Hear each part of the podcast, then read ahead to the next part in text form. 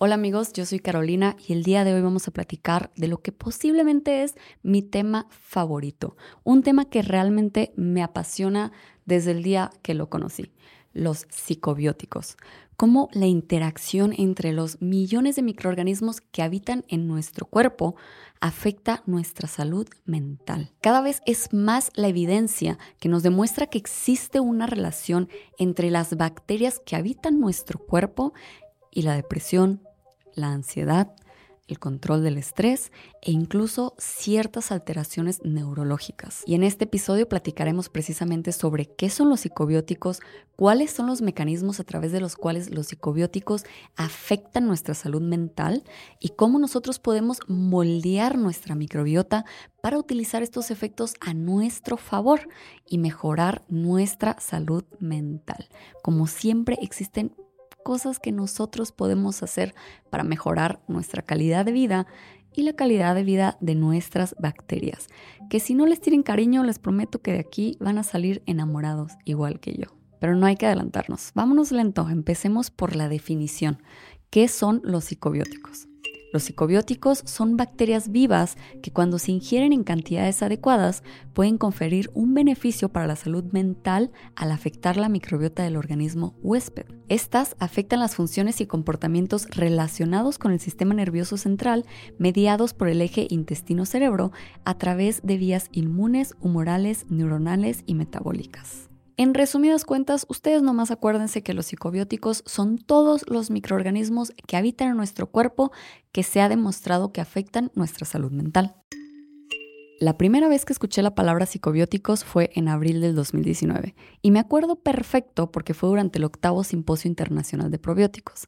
Para las personas que están viendo este episodio a través de su versión en video, en su formato en video, les voy a poner por aquí una foto para que me vean como joven, renacuaja, neófita, recién nacida, con una vida por delante. Aquí obviamente ya estaba bastante interesada en las bacterias, ya me encantaba todo lo que tuviera que ver con la microbiota. Precisamente el tema del simposio, como lo pueden ver aquí en la foto, es microbioma para el bienestar y la salud humana yo ya había tenido una experiencia donde me había cambiado por completo la vida, cuidar, mejorar mi microbiota. De verdad, un tema de día y noche. Y a mí me queda claro por qué las personas le rezan al santo que les concede un milagro. Porque yo, si me la paso profesando sobre la microbiota y que cuiden su microbiota y que quieran a sus bacterias y que las cuiden porque las bacterias las van a cuidar a ustedes, es porque de verdad me tocó vivir lo que es la disbiosis. La disbiosis que es una microbiota fuera de equilibrio, una microbiota totalmente fuera de balance que está perjudicando tu cuerpo. Y por otro lado me tocó mejorarla y de verdad vivir el cambio de lo que es mejorar la microbiota y cómo eso impactó por completo mi salud y mi bienestar general. Entonces aquí yo ya había vivido esta experiencia y estaba completamente interesada, sabía que las bacterias era algo que me gustaban, de hecho estaba aquí porque a través del Instituto de Biotecnología dos doctores con los que yo estaba trabajando me hicieron el precioso favor de, invitarme, de tenerme como una invitada suya en este simposio. Y mi objetivo en ese momento, y que todavía sigue siendo mi objetivo, amigos, ustedes, quiero que sepan que yo eventualmente les, les quiero ofrecer un producto probiótico diseñado por y para mexicanos. Eso era lo que yo estaba haciendo aquí, aprendiendo más sobre probióticos y salud. Pero bueno, ustedes saben que la vida es complicada y terminé teniendo un podcast antes que un probiótico, pero ahí está la veladora prendida todavía, todavía hay esperanza. El caso es que estando yo en una de las sillitas de este simposio, escuché por primera vez en mi vida la palabra psicobióticos. Y en ese momento, como cachetada del destino, sabía que estaba enamorada. Sabía que había visto al amor de mi vida y eran las bacterias que pueden mejorar tu salud mental. De verdad, desde ese momento quedé obsesionada obsesionada con todo lo que tuviera que ver con los psicobióticos y me salí a leerme todo lo que me pudiera leer y a entender todo lo que pudiera entender. Y realmente, aunque esto es algo que se viene estudiando desde 1970, se podría decir que es hasta estos últimos años cuando ha empezado su verdadero auge. Ya se tienen muchas más herramientas para estudiar realmente cuál es nuestra composición de entrada de nuestro microbioma, pero también para investigar cuáles son los mecanismos que utilizan los microbios para influenciar nuestra salud mental. Y los mecanismos son también bien importante que los comprendamos. Esto es todavía un área abierta, es un área activa de investigación. Les digo, estamos en pañales en cuanto a los psicobióticos. De hecho, el término como tal, psicobióticos, se acuñó hasta 2013. O sea, es una palabrita que acaba de cumplir 10 años. Todavía no se puede subir a las montañas rusas la palabra psicobióticos. Estamos en pañales, pero cada vez hay más información. Y en particular, durante este simposio, presentaron un estudio. Y fue este el estudio donde yo estaba salivando, así como si estuviera viendo a la persona más hermosa del mundo, era este estudio. Y desde entonces me robó mi corazón y he estado enamorada de este estudio.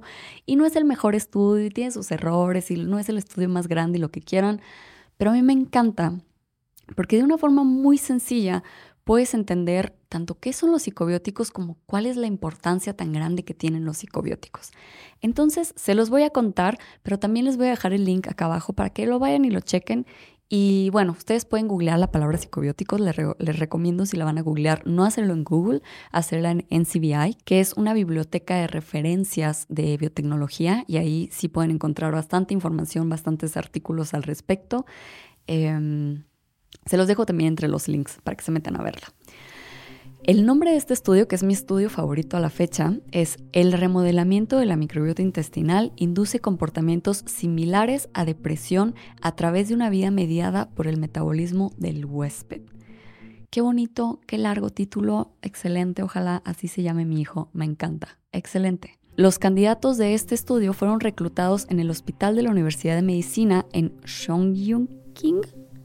Perdón amigos, obviamente no tengo idea cómo se dice esta ciudad, pero si buscan el estudio ahí me dicen cómo se pronuncia. Disculpen personas de Sean King por estarlas ofendiendo con mi pronunciación. Para reclutar a los candidatos, lo primero que hicieron fue ir a la clínica de psiquiatría de esta institución y buscar a las personas que estaban diagnosticadas con depresión clínica.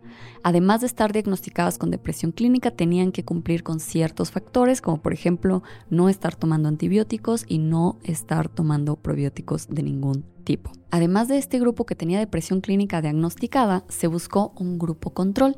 Este grupo se podría decir que estaba saludable no tenían ningún diagnóstico de depresión ni cualquier otro padecimiento psicológico o psiquiátrico, ni tampoco historial en su familia de que se hubiera presentado algún tipo de padecimiento mental. Lo primero que hicieron los investigadores fue tomar muestras de las heces de estos grupos y sacar un perfil completo de cuáles eran las bacterias que estaban presentes en cada uno de los individuos y lo que encontraron los investigadores al hacer estos perfiles es que sí existían patrones en la microbiota, en la composición de la microbiota de estos individuos que los diferenciaba dependiendo si tenían diagnosticada depresión o si eran considerados sanos. Por ejemplo, lo que encontraron es que las personas con diagnóstico de depresión clínica tenían el filo de actinobacterias en mayor proporción. Y aquí es importante hablar de proporciones, porque las personas sanas también tenían actinobacterias, pero estaban en mucho menor proporción en una persona sana. Además de esto, las personas control tenían en mayor proporción los bacteroidetes.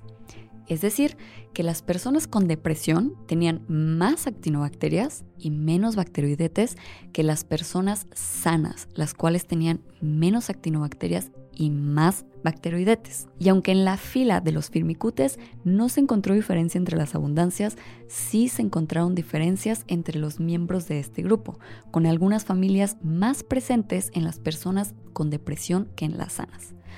Yo sé que es posible que ustedes no estén familiarizados con los firmicutes y los bacteroidetes y amigos, no, no tienen que sacar el diccionario, no pasa nada.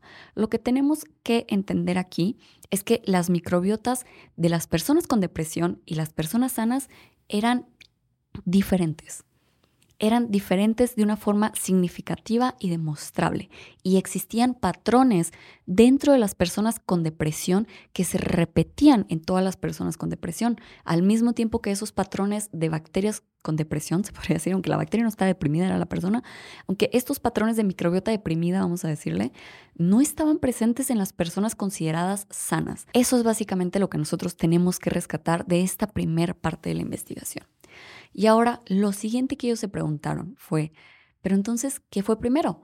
Porque igual y la persona se deprimió y después pues se puso a comer chetos y soda y todo y eso hace que pues, se le pongan mal sus bacterias, que su microbiota pierda balance. Igual y las personas con depresión pues no se les da lavar verduras, no se les da hacer ejercicio y digamos que entonces te deprimes, te empiezas a descuidar y ese descuido hace que tu microbiota se modifique a una microbiota deprimida. Nuevamente, la microbiota no es la que está deprimida, la que está deprimida es la persona, pero sí nos entendemos con esto de la microbiota deprimida. Entonces la pregunta es, ¿cómo sabemos que no es la dieta de chetos y coca la que tiene mal la microbiota de esta persona? Pero pues ella ya estaba deprimida, o sea, y realmente esto que estamos viendo en la microbiota es más bien una consecuencia de la depresión y no es algo que esté causando la depresión. Entonces, lo que hicieron estos señores, que es algo que aquí es donde a mí así me explotó la cabeza, de verdad, tuvieron que limpiar la sala después de que empezaron a platicar esto. Lo que hicieron estos señores, que a mí me parece algo extremadamente interesante, es que tomaron las heces de cada uno de los grupos, tanto del grupo con depresión clínica como con el grupo control, e inocularon con esas heces a ratoncitos libres de gérmenes. Esto digamos que son ratoncitos prácticamente estériles, no tienen microorganismos más que los que se les están implantando. Implantaron estas heces en esos ratoncitos libres de gérmenes y analizaron cuál era el comportamiento de los ratones. Y amigos, si van manejando, estacionense, si están parados, siéntense, agárrense donde puedan, porque los ratones a los que le inocularon heces de personas con depresión clínica empezaron a presentar comportamientos de depresión. Y ustedes dirán, ¿cómo saben ellos si un ratón está deprimido o no está deprimido? No es como que le pueden preguntar. Y no, no le podemos preguntar al ratoncito cómo se siente. Pero lo que se observó es que los ratones dejaron de ser sociales, dejaron de explorar y empezaron a permanecer más tiempo aislados, completamente sin movimiento, prácticamente como ustedes se imaginan una persona deprimida, así pero en un pobre ratoncito. Mientras que los ratoncitos que fueron inoculados con las heces del grupo control siguieron con su vida tranquis, tranquis, a gusto, como si nada. Y esto nos habla de cómo solamente el cambio que existió en la microbiota entre un ratón y el otro estaba afectando por completo por completo estaba afectando su comportamiento. Y como este estudio existen muchísimos otros que de verdad son tremendamente interesantes. Algo muy importante que les quiero resaltar aquí, porque yo sé que de este ejemplo nos quedaríamos con la idea de, ¡Ah! entonces es la microbiota la que me ha tenido deprimida, encerrada en mi cuarto los últimos seis meses, maldita sea. Y eso la verdad es que aún no lo sabemos. Todavía falta mucha más investigación y mucha más información para entender qué es lo que sucede primero. Si las personas se deprimen debido a un cambio en su microbiota o si es la depresión la que está cambiando la microbiota y después la microbiota contribuye a la depresión. Aquí, como todos los sistemas biológicos, seguramente la respuesta va a ser extremadamente compleja y será una mezcla de ambas, ya que se tiene evidencia como por ejemplo de que solamente el estrés, el puro estrés, te está afectando tu microbiota. Sí, amigos, existe una microbiota representativa del estrés. Existe una microbiota representativa de la ansiedad. De hecho, los científicos se han dedicado a caracterizar cómo se ve la microbiota de las personas ansiosas, cómo se ve la microbiota de las personas estresadas, cómo se ve la microbiota de las personas deprimidas, todas estas microbiotas y han encontrado ciertos puntos de referencia que nos van dando un aire de qué es lo que está sucediendo, cuáles son las bacterias que están apoderándose de nuestro intestino y cuáles son las bacterias que están perdiendo poder. Y esto eventualmente lo que se busca es generar terapias. Si ya sabemos que el aumento de actinobacterias te genera depresión, ok, ¿cómo podemos controlar ese aumento de actinobacterias y cómo podemos llevar esa microbiota a algo más balanceado. Y estas caracterizaciones se están haciendo precisamente para desarrollar terapias utilizando psicobióticos. Y aunque sí se piensa que las terapias con psicobióticos eventualmente van a ser un gran apoyo en las terapias psiquiátricas y psicológicas, es importante mencionar que obviamente existen muchos factores psicológicos, de medio ambiente y de sistema, como sociales. Todos estos padecimientos son multifactoriales. Es por eso que eliminar un solo factor no lo va a curar del día a la mañana. Eso es algo muy importante. Pero eso sí, el mejorar este factor sí podría mejorar la calidad de vida de la persona y al final del día eso es lo más importante, que se mejore la calidad de vida de las personas. Y seguro ustedes dirán, dime en este instante cuál es la microbiota de los deprimidos y cuál es la microbiota de los ansiosos para irme a hacer unos análisis y saber dónde estoy.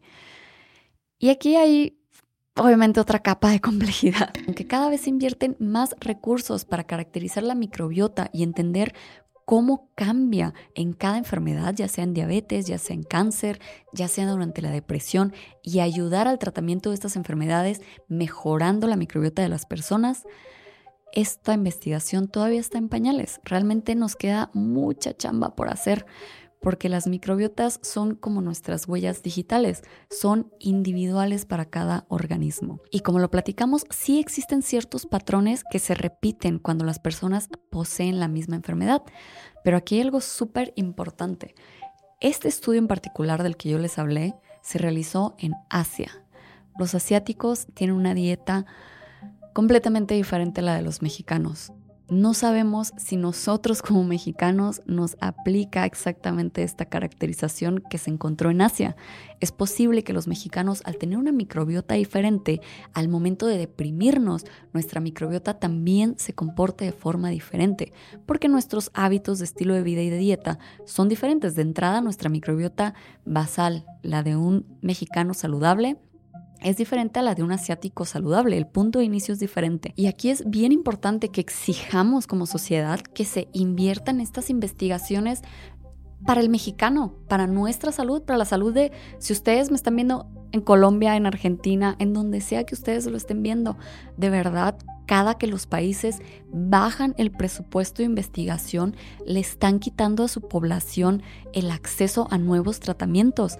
Y esa es la razón por la que tenemos que tropicalizar tratamientos de Europa o de Estados Unidos que luego no nos ayudan a nosotros que somos latinos y que tenemos completamente otro tipo de alimentación y otro tipo de estilo de vida. Y a mí me encantaría decirles que ya estamos entrando en la época de la medicina de precisión, pero la verdad es que los que están entrando a la época de la medicina de precisión son algunos países de Asia, Europa y Estados Unidos. Latinoamérica seguimos si nos va bien cuando hay recursos y cuando hay medicamentos en la medicina del siglo pasado. Esto lo hacen las universidades y los hospitales de gobierno. Es la responsabilidad del gobierno proveer fondos para que la sociedad tenga acceso a esta información que es el futuro de nuestra salud. Pero bueno, el mensaje aquí es que cada que ustedes escuchen que le van a bajar el presupuesto a la ciencia, piensen en sus bacterias, que van a quedar desconocidas y abandonadas y que se merecen su cinco minutos de fama. Se merecen que sepamos cómo es nuestro perfil. Tenemos un perfil único y vale la pena conocerlo. De vuelta con los psicobióticos. Durante mucho tiempo no se creyó que los psicobióticos pudieran afectar nuestro cerebro precisamente porque tenemos la barrera hematoencefálica. Esta barrera separa nuestro cerebro del resto del cuerpo. Nuestro cerebro sí está en la suite presidencial y tiene un equipo de seguridad súper fuerte que no permite que pase ningún intruso. Ese equipo de seguridad es la barrera hematoencefálica y los intrusos sería alguna bacteria, algún parásito queriendo infectar nuestro cerebro. Entonces están bien resguardadas esas fronteras que existen entre nuestro cuerpo y el cerebro precisamente para protegernos de cualquier tipo de infección que termine con nuestra vida. Entonces, esa barrera que tiene tan separado el cerebro del resto del cuerpo fue lo que muchos años los científicos dijeron, no hay forma de que las bacterias lo estén afectando. Sin embargo, la evidencia ha demostrado lo contrario, que sí existe un efecto de nuestra microbiota de las bacterias en nuestro cuerpo y de los metabolitos que éstas producen en la química cerebral y en el desenvolvimiento cerebral. Entra aquí nuestro sistema nervioso entérico y el nervio vago, y lo que conocemos como el eje intestino-cerebro. También, un poquito más largo, la versión más larga, el eje microbiota intestino-cerebro. Y en la parte de nuestro sistema nervioso entérico, que son las neuronas que tenemos en nuestros intestinos, esto es a lo que le decimos el segundo cerebro. Tenemos alrededor por encima de 200 millones de neuronas. En algunos estimados he llegado hasta 500 millones de neuronas pensamos con la panza, amigos. Ustedes díganme si no se les revuelve el estómago cuando tienen que presentar un examen, cuando no los pasan al frente de la clase. Se les revuelve el estómago porque así como están tratando de pensar, las neuronas de arriba están alteradas, las neuronas de arriba están alteradas, las neuronas de abajo. Un componente clave del sistema nervioso es precisamente el nervio vago. Y el nervio vago comunica lo que es el sistema nervioso entérico con nuestro sistema nervioso central. Es una vía de comunicaciones entre nuestro cerebro y estas neuronas que se encuentran en nuestro tracto digestivo. Este nervio vago es precisamente lo que comunica el eje microbiota intestino-cerebro. Y con esto ya empezamos a hablar sobre cuáles son los mecanismos que utilizan los psicobióticos para tener una influencia sobre nuestra salud mental, aunque estos mecanismos aún no se comprenden completamente. Nuevamente amigos, estamos en pañales, en pañales. Imagínense, estamos en el primer escalón de lo que podría ser una escalera larguísima y nos vamos a encontrar cosas preciosas y horribles en el camino. Va a ser un viaje fantástico, estoy segura. Entonces, todavía no se comprenden al 100% los mecanismos, pero ya se están comenzando a caracterizar. Por ejemplo, uno de los mecanismos a través de los cuales los psicobióticos modulan nuestra salud mental se encuentra en la producción de neurotransmisores. Los psicobióticos pueden producir neurotransmisores como la serotonina, la dopamina, el ácido gamma aminobutírico, conocido como GABA, y estos neurotransmisores participan en la regulación del estado de ánimo, la ansiedad y la respuesta al estrés. Las bacterias en nuestro intestino producen neurotransmisores y no solamente producen neurotransmisores, aunque no de forma tan directa también producen vitaminas. Muchas vitaminas B las producen nuestras bacterias en nuestro intestino y ustedes díganme, si les está faltando vitaminas que son necesarias para la energía de nuestro cuerpo, ¿cómo crees que va a estar tu estado de ánimo? Además de esto, existen otras vías metabólicas. Los psicobióticos pueden influir en las vías metabólicas del cuerpo, incluida la producción de ácidos grasos de cadena corta. Los ácidos grasos de cadena corta se han relacionado con una mejor salud mental y función cognitiva. Los ácidos grasos de cadena corta realmente son los metabolitos que producen las bacterias. Las bacterias al final del día están viviendo en nuestro cuerpo, tienen novia, van a la escuela, hacen de todo nuestro cuerpo. Y parte de lo que hacen es comer. Y cuando comen, excretan desechos, al igual que nosotros. La diferencia es que los desechos que excretan las bacterias es puro chuki. Es buenísimo para nosotros. No el de todas, cabe mencionar, de las bacterias benéficas. Las bacterias benéficas precisamente producen estos ácidos grasos de cadena corta y estos se han relacionado en muchísimos estudios con beneficios para nuestro cerebro, con disminución de la inflamación general del cuerpo y con una mejora de la función metabólica de los seres humanos. Entonces, es bien importante que las bacterias estén esto es un pésimo ejemplo, pero os los voy a decir así, que las bacterias estén comiendo y fertilizando nuestro organismo. Y con ese pésimo ejemplo que de verdad no se lo digan a nadie porque me van a venir a dar un zap mis maestros de microbiología, pasamos a lo siguiente. También los psicobióticos participan en la modulación de la microbiota, es decir, que pueden modificar la composición y actividad de la microbiota intestinal, pueden aumentar la abundancia de bacterias benéficas y disminuir los niveles de bacterias dañinas lo que lleva a un microbioma intestinal más saludable. Cuando pensemos en nuestra microbiota es muy importante que pensemos como si tuviéramos muchas sillitas, muchas, muchas, muchas, muchas sillas y cada una de nuestras bacterias está sentada en una de las sillas. Y cuando una bacteria está sentada en una silla, no puede venir una bacteria dañina y sentarse en su silla. Esa silla ya está ocupada. Ellas ocupan un espacio de nuestro intestino, de nuestro cuerpo. Y el simple hecho de estarlo ocupando evita que bacterias dañinas puedan entrar y colonizarnos. Ese es uno de los, de, los múltiples beneficios que nos dan. La regulación del sistema inmunológico. Los psicobióticos pueden modular el sistema inmunológico, el cual juega un papel crucial en la salud mental pueden regular la producción de moléculas inflamatorias y promover respuestas antiinflamatorias, lo cual puede tener efectos positivos en nuestro bienestar mental. Y esto de la regulación del sistema inmunológico es súper importante, porque nuestro sistema inmunológico tiene una política de cómo me tratas, te trato. Y entre más agresivas sean las bacterias que tenemos viviendo en nuestro cuerpo, nuestro sistema inmunológico se vuelve mucho más agresivo, mucho más reactivo, mucho más proinflamatorio.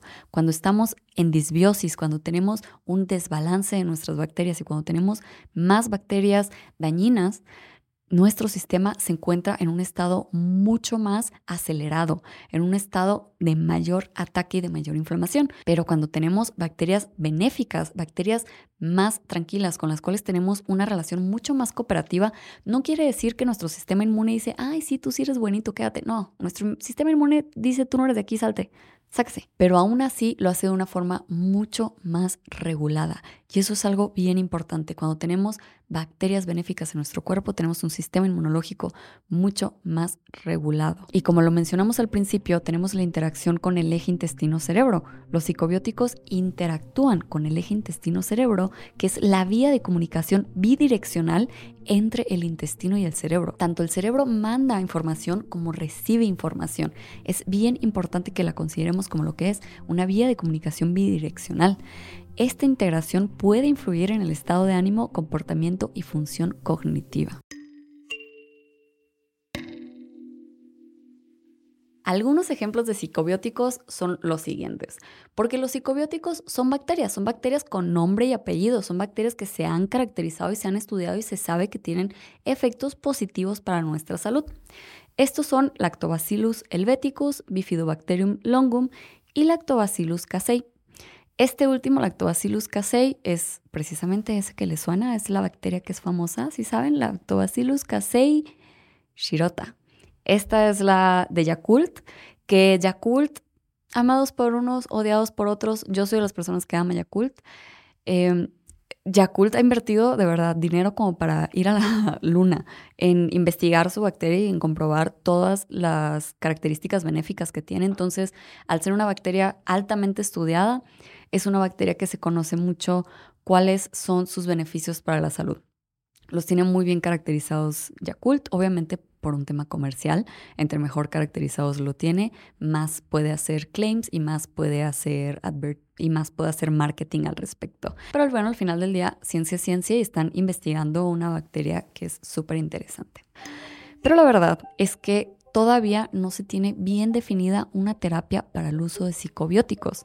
De hecho, en 2021 se hizo una revisión en la cual se demostró que el tratamiento de la ansiedad en jóvenes con psicobióticos no tenía un efecto significativo y que se necesitaban estudios en humanos más diversos. Posterior a esta revisión, se realizó otra revisión en 2023 donde se descubrió que sí, que los psicobióticos sí son prometedores para mejorar los síntomas de depresión, ansiedad y estrés en algunos estudios. Sin embargo, se señaló que la calidad de la evidencia es baja y que se necesitan más estudios de alta calidad para determinar la efectividad de los psicobióticos para afecciones de salud mental específicas. ¿Y qué es lo que nos están tratando de decir estas dos revisiones? Lo primero es lo que ya venimos platicando desde hace rato. Todavía estamos en pañales. Todavía no entendemos al 100% los mecanismos y la interacción y las caracterizaciones de nuestra microbiota, de nuestra microbiota con el cuerpo, como para poder utilizarlas en una terapia efectiva. Y lo siguiente es que seguramente estas terapias van a necesitar ser terapias de precisión. O sea que no va a ser tan simple como abrir Amazon y pedir todas las pastillas que me pueda encontrar y tomarme todos los probióticos que me pueda encontrar. Necesita, necesitamos realmente desarrollar terapias integrales y que se sepa que funcionan. Y aquí lo que, lo que me imagino que va a suceder es que se generen terapias de precisión. Al final del día van a tener que ser tratamientos específicos personalizados para cada individuo, porque la microbiota de cada individuo es diferente y el estilo de vida de cada individuo es diferente y las soluciones para cada individuo es diferente. Estamos nuevamente a la puerta de la medicina de precisión y seguramente uno de los beneficiados de estas nuevas herramientas de precisión van a ser los psicobióticos. Bueno, los beneficiados vamos a ser nosotros, pero se van a aplicar a las terapias de psicobióticos. Pero no quiero ni que se me agüiten, porque sí existe cosas que podemos hacer. Existen varias formas por las cuales podemos alterar la composición psicobiótica de nuestro microbioma. Y yo les voy a decir cuáles son algunas de ellas. La primera es el uso de antibióticos. Tenemos que limitar el uso de antibióticos a cuando es realmente necesario y cuando de verdad viene con una indicación médica que estamos siguiendo al pie de la letra, de verdad. El uso de antibióticos puede alterar el equilibrio del microbioma intestinal, lo que puede afectar la composición psicobiótica. Los investigadores han notado un aumento de la depresión en las personas que toman antibióticos de forma frecuente. Recuerden que los antibióticos limpian de diestra y siniestra. Ellos no se fijan quién es la bacteria mala, quién es la bacteria buena, quién está ahí, o sea, quién está, quién es tu compa y quién no es tu compa. Esos sí cortan parejo. Y aquí es bien importante que a nivel individual seamos muy responsables con el uso de antibióticos por el futuro de la humanidad, de verdad. No queremos enfrentarnos a un mundo donde existan las bacterias resistentes a antibióticos. Entonces piensen en su microbiota, piensen en ustedes y piensen en todas las personas del mundo y todas las bacterias del mundo. Siguiente. Y amigos, yo sé que todos los podcasts les voy a estar diciendo lo mismo, pero vamos a hacer un acuerdo desde ahorita y vamos a hacer como si jamás lo hubieran escuchado en su vida y fuera algo nuevo y quiero que se maravillen y digan, ¡Ah! no, ¿ok? Pero quiero que lo hagan, quiero que de verdad digan el, ¡Ah!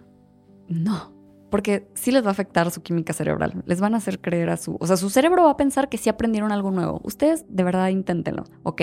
Venga, ahí les va el siguiente, el estilo de vida. Los factores de estilo de vida, como el estrés, el sueño y el ejercicio, también pueden afectar la composición psicobiótica del microbioma. Por ejemplo, se ha demostrado que el estrés crónico altera el microbioma intestinal y puede contribuir a problemas de salud mental. No. Estoy segura que esto no lo habían escuchado jamás en su vida y les acaba de volar la cabeza. Amigos, tenemos que dormir bien, tenemos que hacer ejercicio y tenemos que disminuir nuestros niveles de estrés. Cuando somos ratoncitos descansados, no estresados y bien ejercitados, tenemos microbiotas que nos ayudan a ser felices, que promueven nuestra salud mental. Lo siguiente que estoy seguro que tampoco habían escuchado jamás en su vida es la dieta. Otra forma de alterar la composición psicobiótica del microbioma es cambiando nuestra dieta. Una dieta psicobiótica es rica en alimentos prebióticos fermentados que se sabe que influyen en el microbioma, como cereales integrales y frutas prebióticas. Ahora, ¿qué frutas y qué verduras son prebióticas? Las frutas y verduras son prebióticas cuando tienen un alto contenido de fibra. Y dentro de las frutas y verduras prebióticas se encuentra el plátano, pero el plátano cuando está verde tiene más fibra prebiótica, las manzanas, el repollo, los puerros, la cebolla. Todo esto tiene fibras que van a mantener súper saludable a nuestra microbiota. Los cereales integrales también tienen una muy buena fuente de fibra, lo cual nos ayuda a alimentar a las bacterias benéficas. Otra cosa que debemos agregar a nuestra alimentación son las legumbres. Las legumbres como los frijoles, las lentejas, los garbanzos son muy buena fuente de fibra prebiótica y esto nos ayuda a promover un microbioma saludable. Y lo siguiente que es súper importante de la dieta, que de verdad debería estar subrayado, es consumir alimentos fermentados. Si yo pudiera, iría todos los días a su casa a las 6 de la mañana y les tocaría y les diría, oye, te comes algo fermentado hoy. Súper importante, de verdad. Todas las culturas alrededor de todo el mundo en algún momento desarrollaron un alimento fermentado. Todas llegaron a los alimentos fermentados y en todas se volvieron parte fundamental de la salud de las personas. Entonces, no perdamos la bonita tradición de fermentar alimentos y comer alimentos fermentados. Y dentro de los alimentos fermentados se encuentra el kefir, mejor conocido en México como la leche búlgara. La leche búlgara era la cosa más común del mundo. Todos teníamos una tía, una abuelita que tenía búlgaros y se está perdiendo esa tradición. De verdad es una muy buena tradición que deberíamos de mantener porque así tenemos todos los días alimentos fermentados que promueven una buena salud intestinal en nuestra casa. Y es algo que realmente no es tan caro. Además de esto está el yogurt. Aquí los yogurts, yo sé que existen yogurts ultra procesados, hay que buscar las versiones menos procesadas y si dice que contiene probióticos vivos, mucho mejor. También se, también se encuentra el kimchi, que es repollo fermentado. Esto es una delicia, amigos. A mí me gusta mucho. Es asiático, no es tan común en México, pero cada vez lo pueden encontrar más en estas tiendas asiáticas. También está el chucrut y el miso. Miso es igual la sopa esta asiática. Además de esto se encuentra la kombucha, que yo soy, o sea, amante de la kombucha. La disfruto muchísimo, la promuevo mucho, me bañaría en kombucha diario si pudiera. Y este punto de la dieta es de verdad extremadamente importante. La dieta tiene mucho que ver con cómo se encuentra nuestro microbioma y el microbioma tiene mucho que ver con cómo está nuestra salud mental. Ustedes preocúpense por comer frutas y verduras y por comer alimentos fermentados y créanme que están del otro lado. Van a estar del otro lado. Ya le están dando herramientas, alimento, las tienen gorditas y sonrientes a sus bacterias y sus bacterias los van a tener ustedes igual de sonrientes. Otra de las formas en las que podemos alterar nuestra composición psicobiótica es tomando suplementos probióticos. Y aquí los suplementos probióticos de verdad se me hace de noche. Seguramente eso va a ser un podcast posiblemente de las siguientes semanas para que no quede tan separado de este. Pero si le dedicamos su tiempo a los suplementos probióticos, si a mí me preguntan qué les recomiendo yo, siempre, siempre, siempre la recomendación por encima de los suplementos probióticos va a ser la dieta. El consumir fibra y el consumir alimentos fermentados va a tener un mayor impacto en su microbiota. Los suplementos probióticos ayudan, sí, suplementan, precisamente es lo que hacen, construyen sobre una buena base. Entonces, sí hay que tomar suplementos, pero no hay que recargarnos en los suplementos como si fueran una muleta. Los suplementos probióticos es un tema al que también vale la pena hablar y voy a tratar de hacer un video lo antes posible como complemento a este video, por si ustedes tienen interés de buscar un suplemento probiótico que tengan las mejores herramientas para hacerlo. Y finalmente, porque nunca falta el morrito mocoso que viene y me pone, ay, ¿recomiendas lo mismo de siempre, comer verduras y hacer ejercicio? Y es como, sí, amigo, esa es la fuente de la juventud. La fuente de la juventud es, es, descansar, hacer ejercicio y comer bien. No es mi culpa que la vida sea sencilla agradecemos, agradezco que la vida sea así de sencilla. Pero bueno, para todas esas personas les traigo una solución. Para ustedes amigos que siempre quieren ser disruptivos, que quieren ser diferentes, que quieren ser los innovadores, les traigo el trasplante de microbiota fecal, el FMT. El FMT es un procedimiento en el que la materia fecal de un donante sano se trasplanta al intestino de un receptor. Se ha demostrado que el FMT altera la composición del microbioma intestinal y puede tener potencial como tratamiento para ciertas afecciones de salud mental. Esto ya lo platicamos cuando hablamos del estudio al inicio. precisamente fue un trasplante de microbiota fecal lo que le hicieron a los ratoncitos y como vimos alteró por completo su comportamiento. Bueno, esto también lo podemos hacer en humanos. Y ya se ha investigado para bajar de peso, para la diabetes, incluso para algún, un par de estudios con cáncer. Sí existe. ¿Es posible que estas terapias se vuelvan más comunes? Sí, ¿por qué no? Siempre hay intrépidos, no está mal. ¿Se han visto beneficios? Sí, se han visto beneficios. Existe evidencia de que la terapia funciona. No en todas las aplicaciones, pero sí se han encontrado buenas aplicaciones. Y en el mundo nunca faltan los intrépidos. Entonces va a haber quien diga, yo sabes que a mí, mira, nomás trasplántame tantito y ya con eso quedo. No me hace falta comer frutas y verduras, está muy aburrido eso, yo quiero el FMT. Seguro si un día encontramos que las personas que tienen ciertos microorganismos saltan más alto, va a haber quien diga yo quiero saltar más alto, échenme esos, échenmelos y seguramente sí, van a empezar a saltar más alto. Y como siempre, mi mayor interés es dejarles las cartas en la mesa. Estas son las opciones, esto es lo que podemos hacer. ¿Podemos mejorar nuestra salud mental mejorando nuestra microbiota? Sí, está comprobado. ¿Podemos mejorar nuestra microbiota mejorando nuestros hábitos? Sí, está comprobado también. Entonces, si mejoramos nuestros hábitos, vamos a poder mejorar nuestra microbiota y a su vez mejorar nuestra salud mental. Esto está comprobado. Espero que les haya gustado el video de hoy. A mí este tema me vuela la cabeza, me tiene enamorada de las bacterias, me encanta, me gustan todos estos sistemas complejos donde algo tan diminuto como una bacteria afecta a algo que, que se ve tan desconectado como nuestro estado de ánimo. Me vuela la cabeza. Me encanta, me encanta este tema y seguramente más adelante les traeré un nuevo update, qué más ha habido, un nuevo estudio, un estudio diferente. Hay mil estudios súper interesantes, de verdad, si se dan una vuelta por el NCBI, se van a encontrar unas cosas bien curiosas. Curiosa es la palabra, porque lo dices como, ¿cómo se les ocurre hacer estas cosas a la gente?